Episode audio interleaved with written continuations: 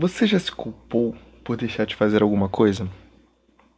A culpa surge na nossa vida, na nossa infância, a partir das relações que construímos ao longo do tempo com todas as pessoas que passam na nossa vida. Alguns nos fazem nos sentir mais culpados, outros nem tanto. A culpa depende das nossas escolhas e como escolhemos aceitar essas escolhas.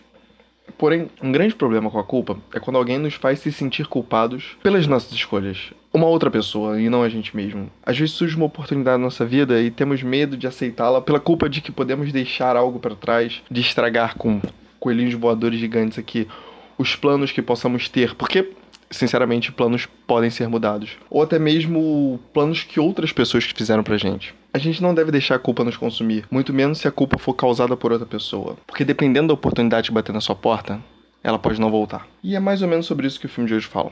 Cinco anos de noivado.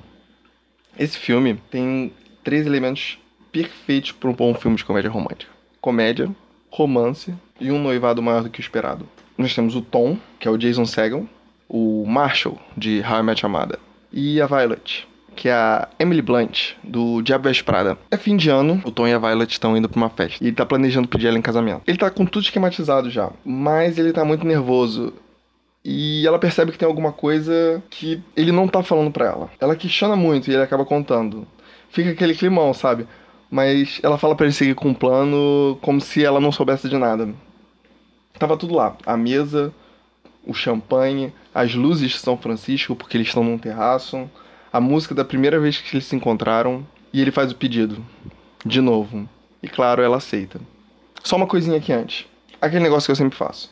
Comparar o nome do filme em português, o nome do filme em inglês. Nesse não tem muito aquilo. É o Five Years Engagement mesmo. Então, vamos seguir. A Violet tinha um plano de conseguir um emprego em Berkeley para dar aula de psicologia mas infelizmente ela não consegue. Ao invés disso, ela consegue na Universidade de Michigan, dois anos. Todos os planos que eles tinham feito por água abaixo. Eu não cheguei a comentar, o Tom é cozinheiro. Ele é o sous-chefe de um restaurante em São Francisco. E a princípio ele fica tranquilo com a ideia de mudar para Michigan, porque, segundo ele, ele pode cozinhar de qualquer lugar. Eles decidem adiar o casamento por enquanto, né? Pra que apressar as coisas? Quando o Tom vai avisar no restaurante que ele tá saindo, a dona fala que ia colocar ele como um como chefe no novo restaurante dela. E isso fica na cabeça dele. E é aí que começa todo o problema. Eles chegam em Michigan e tá um frio do caramba. Tá muito frio. Neve style, sabe? E ele vê que encontrar um emprego em Michigan, encontrar um emprego de chefe em Michigan, não é tão fácil assim. Ele acaba trabalhando fazendo sanduíche em uma lanchonete. Mas não é o que ele esperava ele se sente meio deslocado lá ainda porque é tudo muito diferente e são pessoas completamente diferentes e é, um ambiente totalmente diferente. Mas a Violet, ela conseguiu se enturmar bem porque, querendo ou não, no, no emprego, no trabalho, ela tem afinidade com as pessoas de lá, são pessoas que têm mesmos interesses. Então ela tá conseguindo se familiarizar bem com o local. E vai passando o tempo e o Tom não tá nem um pouco satisfeito com toda a situação lá. Mas ele segue apoiando ela. Porque um tem que apoiar o outro mesmo. Então, quando eles veem que a situação tá um pouco complicada, eles decidem voltar a planejar o casamento. E enquanto o Tom tá planejando o casamento porque ele tem mais tempo livre do que ela, ela vai evoluindo com a pesquisa na universidade. E com isso, eles conseguem um novo financiamento, o que significa que vai estender o, o tempo dela na universidade em Michigan. E o Tom não recebe a notícia tão bem assim. E é aí que fica complicado. Eles discutem e ele fica com o ego ferido porque ela tá saindo bem na área dela e ele não tem o emprego que ele se orgulha, meio que ele tá se sentindo inferiorizado por ela. Isso é um problema que muito homem ainda tem com em relacionamento com mulheres bem-sucedidas.